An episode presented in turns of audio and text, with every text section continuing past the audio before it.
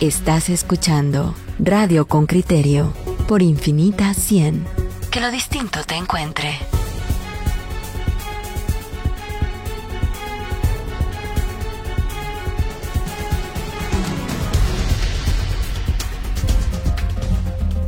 Coyuntura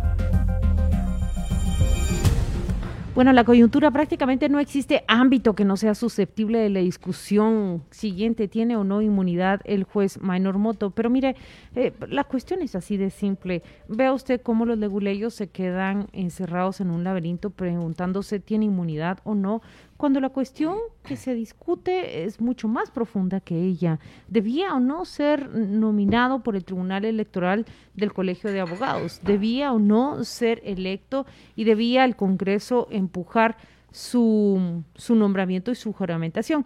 En la línea telefónica se encuentra ya Rolando Barrera, él es el presidente de la carrera judicial y lo hemos convocado justamente para conocer en qué situación se encontraba el juez Minor Moto. Solicitó una excedencia, explicarle al público de qué se trata la excedencia, pero sobre todo responder.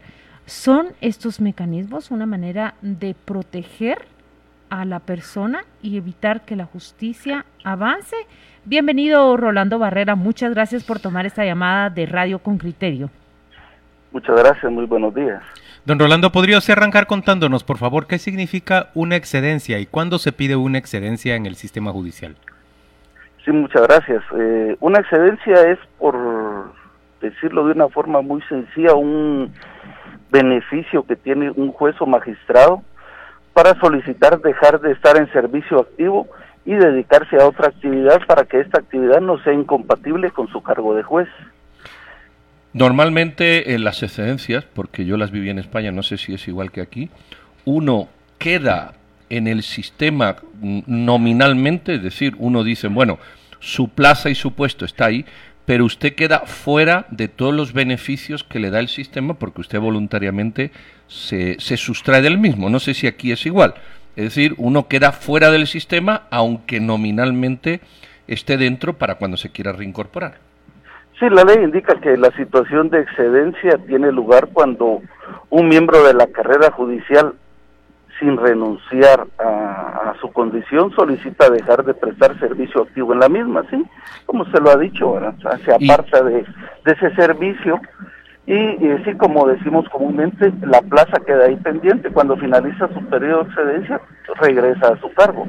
Es decir, eh, eh, en el cargo tiene unos privilegios, la inmunidad entre ellos, eh, en, la excedencia uno cede esos privilegios porque voluntariamente se sustrae de ella y ya no tendría, en esta interpretación sencilla que estamos haciendo, ya no tendría ese privilegio. Así es, dentro del cargo que, está ejerciendo, si solicita su excedencia, lógicamente esos, eh, como usted le llama, beneficios, que recuérdese que no son beneficios simplemente por así decirlo, sino que eh, son ciertas eh, garantías también que la ley le da al cargo, precisamente para que en su momento usted pueda ser eh, eh, realizado, ejercido de forma independiente. Una excedencia, por ejemplo, aplica cuando un juez gana una beca para irse a especializar en Argentina, en España, solicita la excedencia, sigue en la carrera judicial, pero de baja en su puesto como juez, va a estudiar y luego regresa y reanuda su carrera judicial. Ahora, la pregunta, abogado, es, eh, ¿el juez Minor Moto goza de inmunidad bajo una excedencia? Bajo esa premisa, fíjese que eh, cualquier juez que solicita su excedencia y en su momento, pues, eh, el Ministerio Público le inicia una persecución penal, ya es en el campo jurisdiccional donde debe de, establecerse ese extremo. El Ministerio Público solicitará al juez contralor y este, como un juez garantista, indicará eh, si en su momento la persona contra quien se ejerce una eh, persecución penal eh, tiene alguna garantía que debe ser respetada, alguna circunstancia legal. eso fue lo que ocurrió el, día de ayer. En el campo legal, sí, sí. La jueza Ifan determinó que no poseía ya esa, esa garantía y por tanto giró orden de captura. Ahí está, ahí está la respuesta a lo que tanta eh, tantas personas han preguntado. Déjeme preguntarle algo a usted. Ya es en el campo jurisdiccional donde se va a dilucidar esa situación. ¿Fueron ustedes llamados el día de ayer? ¿Fueron convocados para discutir este tema y la posibilidad de la reincorporación del, del señor Moto a la, a la judicatura? ¿O en realidad ese fue un rumor que se levantó sin sustento? Sí, ese fue un rumor que a los primeros sorprendidos fuimos nosotros porque estábamos laborando, conociendo los asuntos propios del Consejo. Fue un eh, rumor, como usted lo ha dicho. Eh, eh, Rolando, la pregunta que le quiero hacer es un poco profesional, personal. ¿Qué se siente cuando uno es integrante y preside la carrera judicial con todo esto que hay? Abstraigámonos del señor Moto. Quiero decir, no, no, lo metamos en la ecuación como persona, sino como un juez que ABC, que de pronto huye. ¿Qué, qué, se siente, qué sensación queda eh, en el ámbito profesional cuando las cosas están como están? Eh, mira, es una sensación, para mí es una sensación nueva porque yo no había tenido este tipo de experiencias.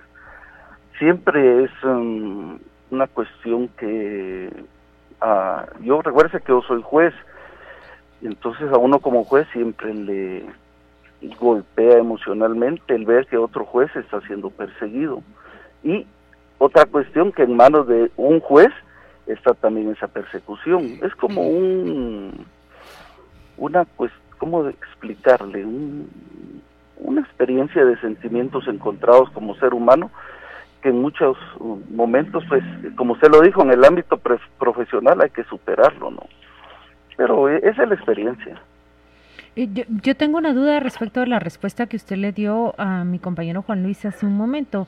Eh, dice usted que no hubo reunión del Consejo de la Carrera Judicial ayer, pero entiendo que sí se reunieron. No, perdón, yo no dije que no hubo reunión. Ah. El, sí, el señor que me preguntó es si nosotros nos reunimos para conocer un asunto. Ya, ya, ya, no, entiendo. Nosotros en nuestro horario laboral vamos a trabajar y conocemos asuntos propios del Consejo. Específicamente para ese caso, como le repito, fue un rumor. Eh, entiendo, entiendo. Ustedes estaban reunidos y la noticia surge al mediodía y entonces prácticamente la noticia les agarra en esa reunión. ¿Trataron el tema en la reunión una vez que eran públicos los hechos? No, porque estábamos conociendo asuntos que ya teníamos en agenda. No teníamos por, qué conocer el tema, estábamos conociendo asuntos que ya teníamos en agenda y procuramos de finalizar los mismos. Los que ya teníamos eh, preparados para ese día. Eh, de todas maneras, no sé si el Consejo tiene algo que decir en esto. Me refiero, una vez que, que el señor pide su excedencia y como usted bien dice, esto se dirime en tribunales o en el sistema judicial, ¿el Consejo de la Carrera Judicial tendría algo que decir en este tema en algún momento? Yo considero que no, porque eh, esta es una eh, circunstancia que, como le repito, debe dilucidarse en el ámbito jurisdiccional y debemos de mantener un poco la prudencia de no hacer comentarios que puedan ser interpretados como que nosotros o en sí el consejo, una entidad que tiene una competencia específica, vaya a ser, como le repito, malinterpretado de que está realizando algún tipo de, injerencia en ese ámbito. Muy bien, don Rolando Barrera. Gracias. Muchas gracias por acompañarnos esta mañana en, Radio con Criterio. Se trata de el, director de la carrera judicial, presidente de la carrera judicial del organismo judicial. Vamos a ir a la pausa comercial. Estamos de vuelta y saben que nos ha faltado una parte esencial de la bienvenida mañanera que le damos a los oyentes con criterio. Juan Luis, leyendo los titulares de los diarios que recibimos acá cada mañana. A ver, ¿de qué va la conversación nacional? El diario Prensa Libre titula diciendo, esperan inversión por 1.200 millones de dólares. El Ministerio de Economía proyecta atracción de empresas internacionales de electrónicos atención telefónica, farmacéuticas y servicios médicos, entre otros. Prensa Libre coloca mm, como su foto principal la, la actuación de quienes eh, perseguían la orden de captura contra Minor Moto eh, y la realización de los cinco allanamientos, uno de ellos en el juzgado que estuvo a cargo del juez. Por el otro lado, el diario el periódico titula diciendo Moto, magistrado electo por el Colegio de Abogados, tiene orden de captura y se refiere también a los allanamientos realizados. Muy bien, esa es la conversación a nivel nacional. Ahora vamos a seguir nosotros con el tema que, que concita el interés de esos dos diarios y prácticamente de, ¿de qué? de, de, el poder político y judicial del país. Juan Francisco Sandoval es el jefe de la Fiscalía Especial del Ministerio Público. Es esta unidad que ha solicitado la orden de captura en contra del juez Minor Moto. Bienvenido, fiscal Sandoval. Muchas gracias por aceptar esta entrevista. Muchas gracias, Claudia, y a los radioescuchas. Eh, arranquemos por, por lo siguiente. La orden de captura fue emitida el viernes pasado. Así es, el pasado viernes 29 de enero, la juez del juzgado de primera instancia penal para procesos de mayor riesgo de, a, petición de la Fiscalía, emitió la orden de detención. Eh, fiscal, buenos días. ¿Por qué no se conoce hasta ayer, del viernes al lunes? Hola Pedro, buenos días. Bueno, en primer término, eh, era a las horas de la noche que, finalizó la audiencia por la propia agenda del, órgano jurisdiccional. Fue requerida la audiencia en el transcurso de la tarde, pero entiendo que estaban evacuando algunos plazos en el, en el juzgado y parte de la previsión de la fiscalía, porque no, no realizamos actividades de, de seguimiento al juzgador, tomando en consideración que no había sido requerida primero la orden de captura, que antes de eso existía esa incertidumbre con relación a, al tema de que si gozaba o no de inmunidad y por ello esperamos a que realizara sus actividades administrativas normales el lunes. Juez, ¿y, qué significa, perdón fiscal, qué significa en, en términos reales, buenos días don Juan Francisco, qué significa en términos reales este, este cambio de de posición del sistema de justicia con respecto al juez Moto, es decir, ahora se le persigue directamente cuando él ha quedado sin una cobertura, pero antes, por supuesto, que él estaba cubierto por una por una por un derecho de antejuicio, eh, era de verdad imposible iniciar acciones en contra suya. Bueno, Juan Luis, buenos días también. Eh, en relación con las actuaciones de él, la Fiscalía en el año 2017 había planteado una petición para que se levantara la inmunidad en el caso bufete de la impunidad y eh, al determinar de que existían ciertas conductas que podrían ser objeto de persecución penal, el pasado 4 de enero se, se realizó un planteamiento de la misma naturaleza para agotar el trámite que contempla la ley en materia de antejuicio y el cambio de posición deviene de que Tuvimos la documentación que proporcionó el Consejo de la Carrera Judicial, el propio Juzgado Tercero de Primera Instancia Penal, la Corte de Constitucionalidad que informó que a determinada hora del viernes él no había tomado posesión como magistrado de la Corte de Constitucionalidad y eh, el tener esa documentación de soporte nos dio la seguridad y la viabilidad para hacer el requerimiento que se hizo ante el órgano jurisdiccional. Fiscal, una pregunta y, de verdad que mm, lo que debiera motivar la respuesta es explicar de la manera más clara al público por qué se solicita esa captura. ¿Cuál es la sospecha sobre el juez Minor Moto que los lleva a ustedes al extremo de solicitar una captura? ¿De qué le acusan, pues? Bueno, eh, la captura está relacionada con eh, un antecedente, el caso Comisiones Paralelas 2020, que se encuentra en investigación. Toda esa parte de la investigación está en reserva y vinculada con el proceso de manipulación para magistrados de altas cortes.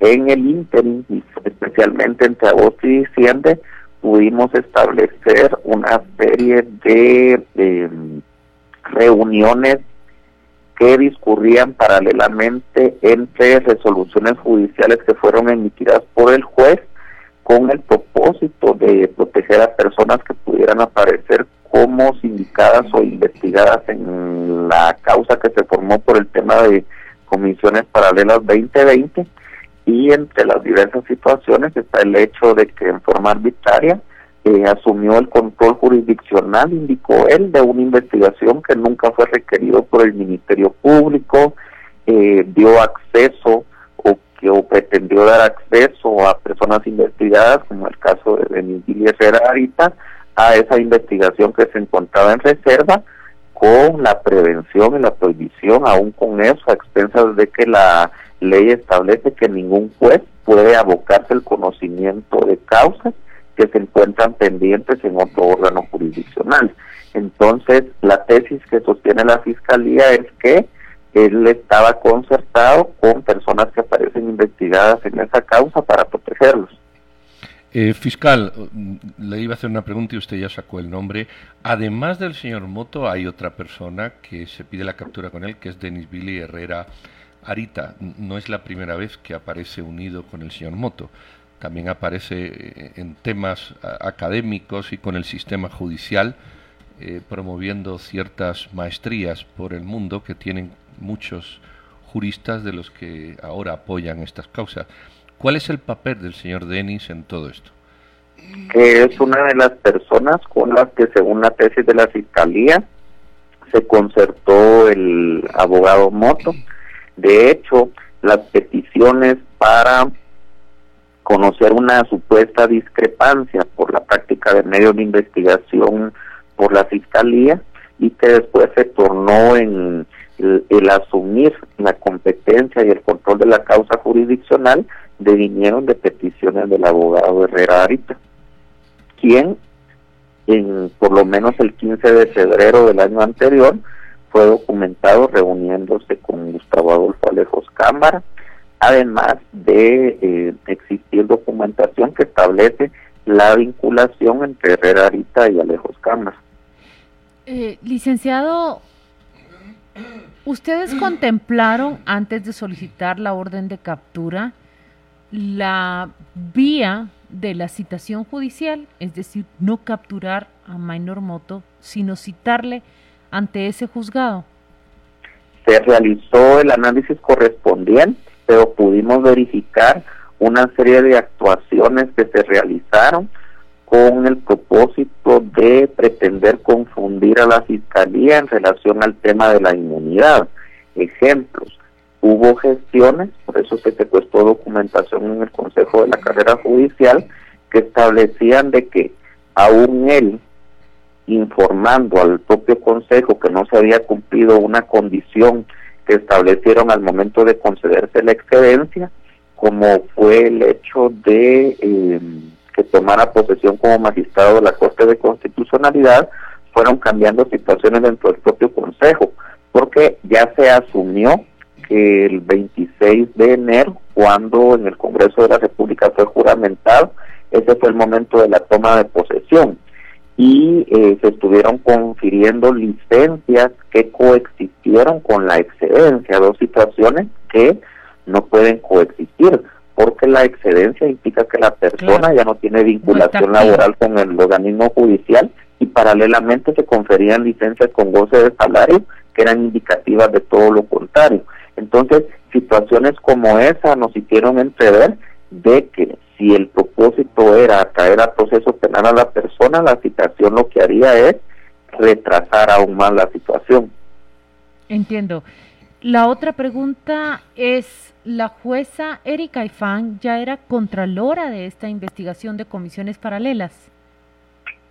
Efectivamente, el, a partir de un hallazgo dentro de la propia causa que ella tenía el control cuando se estaba verificando el cumplimiento de medidas de coerción de Gustavo Adolfo Alejos Cámara, se reportó el hallazgo y en el tema de los hallazgos ella eh, asumió el control de los hechos que fueron reportados por la Fiscalía.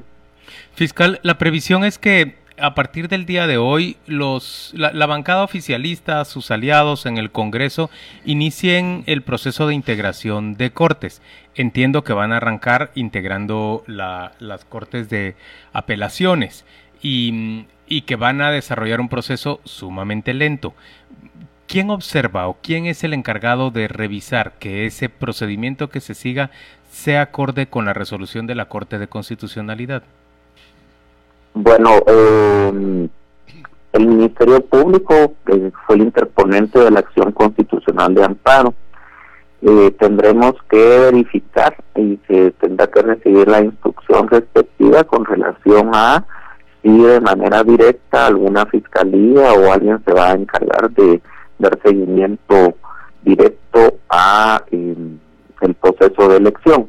Además de ello, de que la propia sociedad civil tiene em, diversos mecanismos o diversas organizaciones dan seguimiento directo a este proceso, por lo que esperamos que si es público y se cumple con los parámetros que establece la ley, eh, pues va a ser objeto de auditoría por todos los que tengamos conocimiento del. Eh, eh, fiscal, yo creo que, que la defensa del señor Moto se va se va a basar fundamentalmente en el tema de, del antejuicio que, que ya lo explicó, pero este tema que se debate por juristas y ayer vimos en algunos canales que hay quien dice que no, que la tiene, otros que no la tiene, en fin, eh, ya ha dado la postura de la Fiscalía, pero nos la puede reforzar, eh, cómo convencernos que realmente no tiene eh, inmunidad o puede haber una interpretación extensiva en cualquier sitio y al final bloquear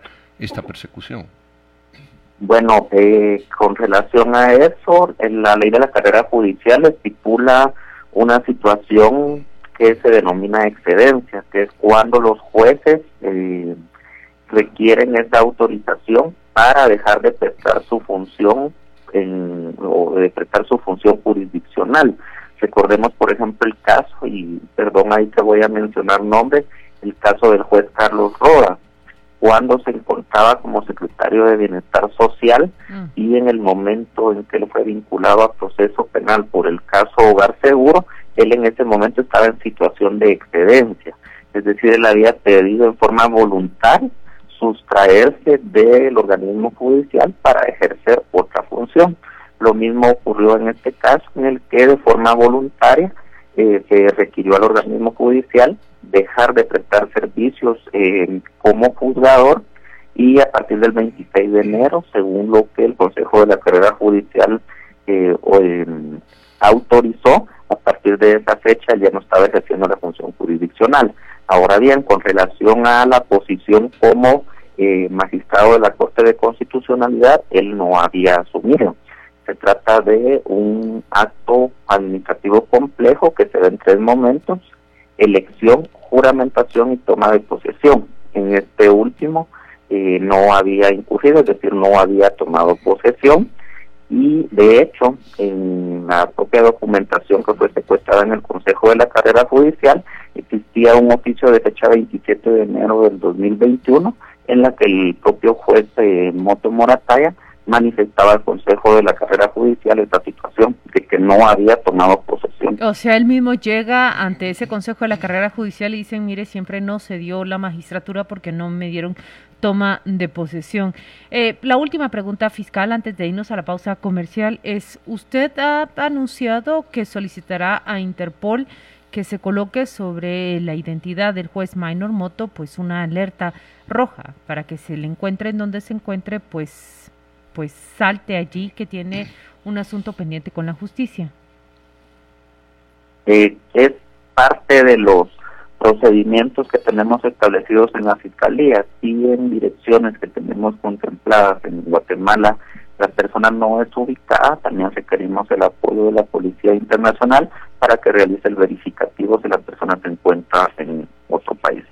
Eh, fiscal, creo que, el señor Monto tenía otros antejuicios el, el hecho de que se presente o se capture eh, por esta persecución actual eh, eh, implica que el resto de, creo que había un delito, recuerdo bien, de, de, lo de Chimaltenango y demás, eso también se le puede se le puede sumar en el momento que se ha capturado o se presente como un plus a lo que ahora estamos hablando.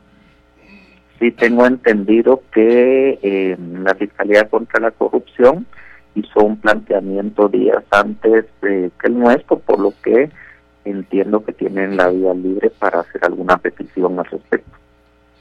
Muy bien, muchas gracias al fiscal especial contra la impunidad, don Juan Francisco Sandoval, por acompañarnos esta mañana en Radio con Criterio. Ha sido su fiscalía la que solicita a la judicatura a cargo de Erika Efan que se gire orden de captura en contra de Maynor Moto, quien había solicitado ya la excedencia al Consejo de la Carrera Judicial, es decir, ya no era juez y no había todavía tomado posesión como magistrado de la Corte de Constitucionalidad, pese a haber sido electo por el Colegio de Abogados para tal cargo, haber sido juramentado, aún pesando sobre él o sobre su nombramiento 11 amparos, lo juramentó el Congreso de la República en abierta rebeldía frente a la resolución de la notificación de Corte de Constitucionalidad, pero la Corte omite darle posesión. Se recuerda las largas horas que pasó el juez Moto esperando que alguien lo atendiera en el edificio de la Corte de Constitucionalidad. Pues no llegó a, perfeccionarse entonces su posición como, como magistrado, su toma de posesión como magistrado y por tanto queda ahí un espacio en el que él está descubierto de antejuicio, se solicita su orden de captura, se dicta esa orden y ahora está en búsqueda y captura. Gracias al fiscal especial. Nosotros vamos a la pausa comercial.